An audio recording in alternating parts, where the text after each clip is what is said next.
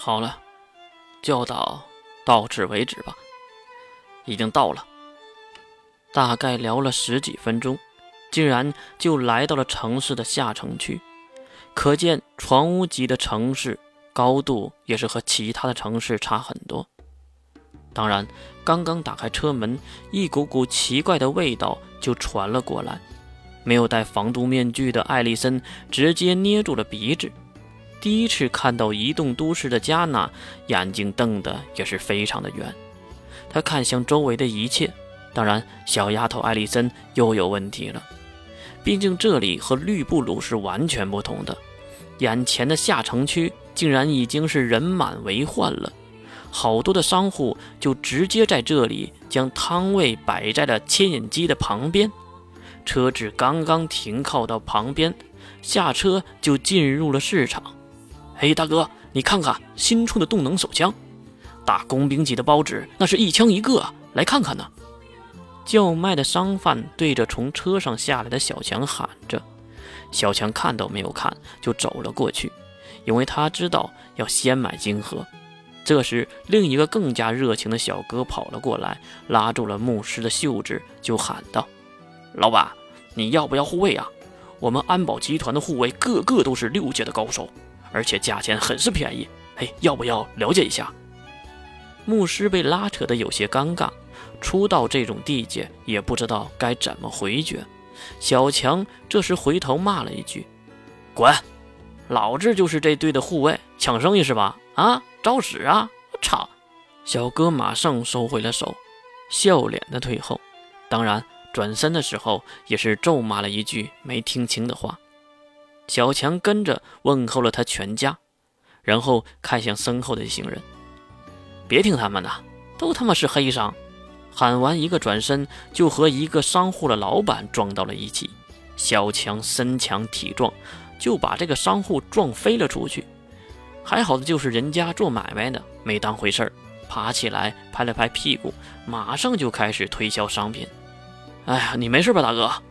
这句大哥喊完。小强就懵了，老弟，你我相撞是缘分呐！你看看，既然是缘分，就来看看我家的二手房车吧。说着，就把小强拉入了自己的露天店面，好几辆翻新的房车就在眼前。老弟，你看看这个 A 款的房车能住两个人，小巧灵活，价格实惠。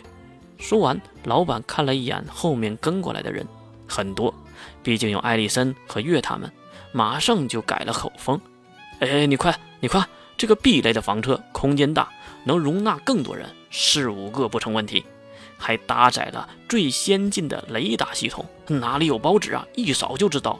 而且，哎，老板有点懵，看到胸大无比的加纳和成熟冷酷的杀伤石进来，老板就再次改口，哎呀，老爹，你得看看这个了。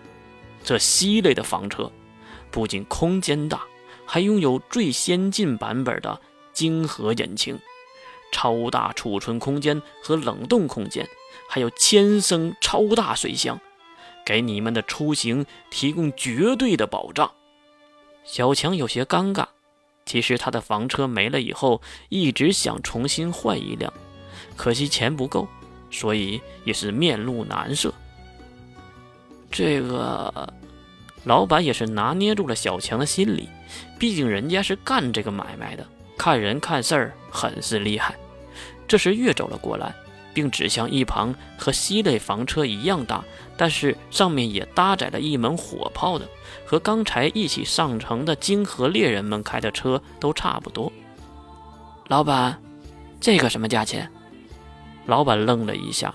先看了看月的穿着，又的看了看月身后的美女女仆杀生石，马上就知道这个是有钱的少爷，喜笑颜开，更加热情，急忙来招待月，而放弃了小强这个穷酸。哎呦，少爷，我的大少爷，你真是有眼光啊！这个是本店的镇店之宝，S 类的房车，空间和 C 类一样大。而且还搭载了最新引擎金河引擎，还有金光炮，能在百公里之外取包纸的手机啊！最主要的就是他全身都利用了最先进的超合金技术，即使是战车级别的包纸都无法伤他分毫啊！这段自卖自夸说的后面的小强的心里都长了草，他这辈子都想弄这么一辆牛哄哄的房车，开到哪里不是倍儿有面？老板，你可没说价钱呢。老板当然就是故意的，笑嘻嘻的搓着手。哎呦，我的大少爷，这车虽然好，但是价钱也不低呀。哦，多少？哽咽了一下，老板可能是在想用什么样式的价钱。要高了，人家会跑；低了，自己会赚的少。不过可不可能不出价，所以他胆怯的伸出了一根手指。小强马上原地就蹦了起来，他知道。老板这一个手指绝对不可能是一个金币，也不可能是十个金币，那就是一百斤。一金币就是一万，一百斤就是一百万。把小强卖十个来回，他也买不起的。我操，你他妈也太黑了吧！这车是好，但是它也不值这个价钱呢。老板没当回事儿，看上去他的车还是有独到之处的。哼，我不是吹牛。我这个晶核引擎和这门金光火炮，全部都是国家级移动都市军队中最新淘汰下来的，没这点关系，你根本就弄不到。这下好了，一句话就说懵了小强。听到是军方淘汰的，小强就更加喜欢了。小强，你不是说这里的商贩都是黑商吗？我们还是走吧。牧师过来拆台。谁都知道小强动了心，要不是囊中羞涩，早就买下来开走了。我我刚刚才说了吗？小强看向月，这个有可能拿出一百万的大少爷。其实还有一个人被忽略了，那就是大小姐艾丽森。她其实也很有钱，不过被抓的时候没收了。哈哈，小强哥喜欢这车吗？喜欢呐。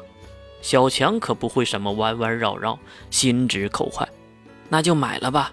毕竟您是我的救命恩人，这车就当做谢礼吧。啊！